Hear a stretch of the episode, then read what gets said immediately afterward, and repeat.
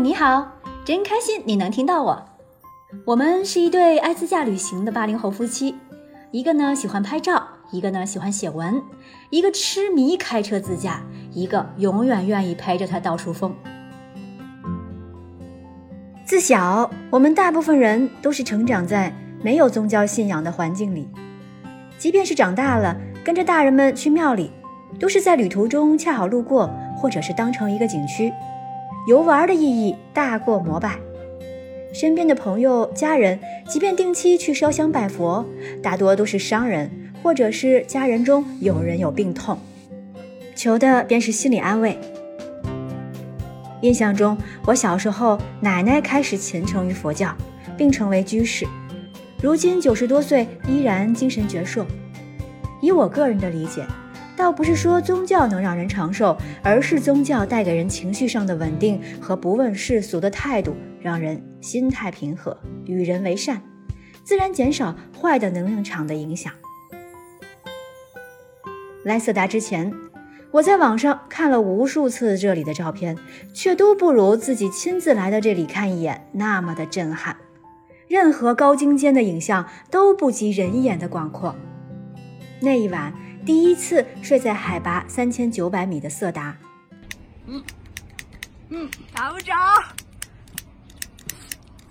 火机高反了，行了，别抽了，憋死我了，不抽挺好，走吧，放弃吧，在这儿可以戒烟。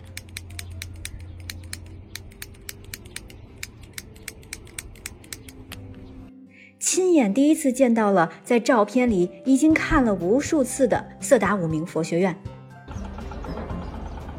从上面下来了之后，再次回到这里，其实跟几年前已经有很大的不一样了。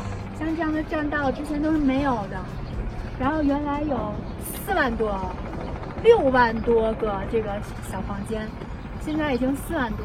刚才那边的一大片都已经拆没了。然后我们刚才上来的时候是坐的公交车，之前都没有，之前车都可以开上来，那现在只有这一片了。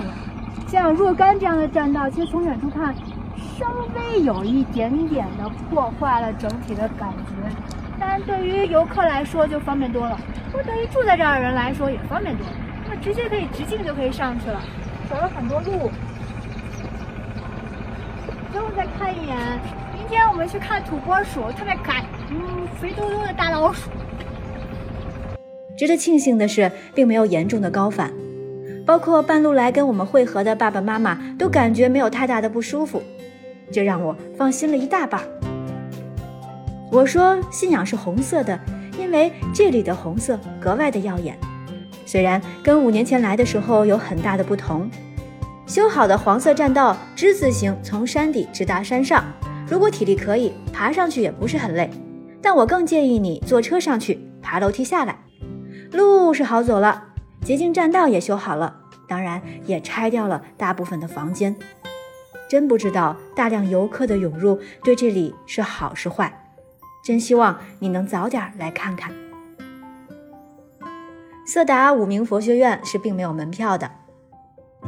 当天巧合的穿了一件红色的衣服，潜意识里与这里的震撼融为一体。虽然我没有信仰。小转。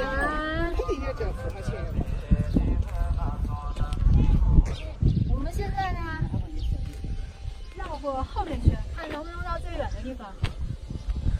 啊，太开阔了。没词儿了吧？没词儿了。没的没词儿。我只说一句话：信仰是红色的。必须来呀！信仰是红色。的，虽然我没有信仰。小贴士：私家车只能停放在停车场，收费十五元；要坐公交车上去，每人三元。公交车上会有五名佛学院的学生，还有很多喇嘛跟你同车。如果你感兴趣的话，可以跟他们聊聊天哦。这是我五年内第二次来色达了，变化非常大。嗯，首先看这个。里面的结构，当然有好多人传说拆了好多东西，确实拆了一些，拆的完全是为了留那个步道用的，观景步道，其实也是为了当地的那个当地的老百姓、当地的那个僧侣们，他们上下方便，但实际上是有点破坏这个景观的，至少少了有几千个房子，而且好像远处已经不让再建新的房子了，就这样了。大体上我再来再来学生了怎么？带来还是值得看的，但是我感觉就是也就这样了。在山顶盖了一不伦不类那什么玩意儿，我也不知道。啊，如果大家来的话，可以忽略那玩意儿不看。我上次是爬到那个山顶上去的，爬到那个山顶上去的。啊，然后就都是可以随便串，没有那些栏杆啊、那些护栏啊。最可笑的就是那个啊，远处那藏文非常非常美。当时在那圆南梅园一个藏文印样打过去，前面加了一个特别我们能看懂的文字，就感觉上我们能看懂了，所以你们能懂吧？啊。离开色达，我们在前往甘孜的路上，路过一片非常非常美丽的湖泊和草甸。这个湖泊叫卡萨湖。这是我们从色达前往甘孜的路上看到一大片绿色的草甸，蓝色的天空，还有一大片海子，非常的美。当地的藏民圈地收费，每辆车五块钱，价格可能会不定期的调整。藏民们放着音乐，结合景色，非常有感觉哦。这里一定要刹脚车下来走一走，非常非常的美。今天应该是想念炸酱面的第 N 天了吧？有时候觉得飞机是一种抹杀时空的交通工具，让人失去了与大地的连接。眼睛一睁一闭就跨越了大半个地球，他否认过程，只强调结果。自驾或者骑行，甚至徒步就不一样了。一路看见窗外的水土从黄变绿，看天空云彩变幻莫测，看山川起伏，看植被变化，看公里数一点一点的增加，觉得生命很真实。你是真的落在了西藏的土壤上，感受它的气息，感受它的喜怒哀乐，感受它的强大，也感受它的温柔。虽然很多人觉得开车太累太辛苦，但那些骑行和徒步的人呢？之前一直不理解为什么要这样自虐，后来我懂了。容貌会因为岁月而改变，内心只会因为经历而强大。一次骑行，认清磨练后的自己，生活就再也没有过不去的坎儿，就没有做不到的事儿。有些路走下去会很难，但不走会后悔。但现实也会残酷地告诉你，不是所有的人都善良，所有的人都会帮助你。不要指望去一次西藏就是心灵的洗涤、自我的升华。不要做力所不能及的危险决定。个别路段能烂到越野车都走不动，于是人骑车变成了车骑人。任何人发表任何态度，无非只有两点：其一为狂喜，其二为痛苦。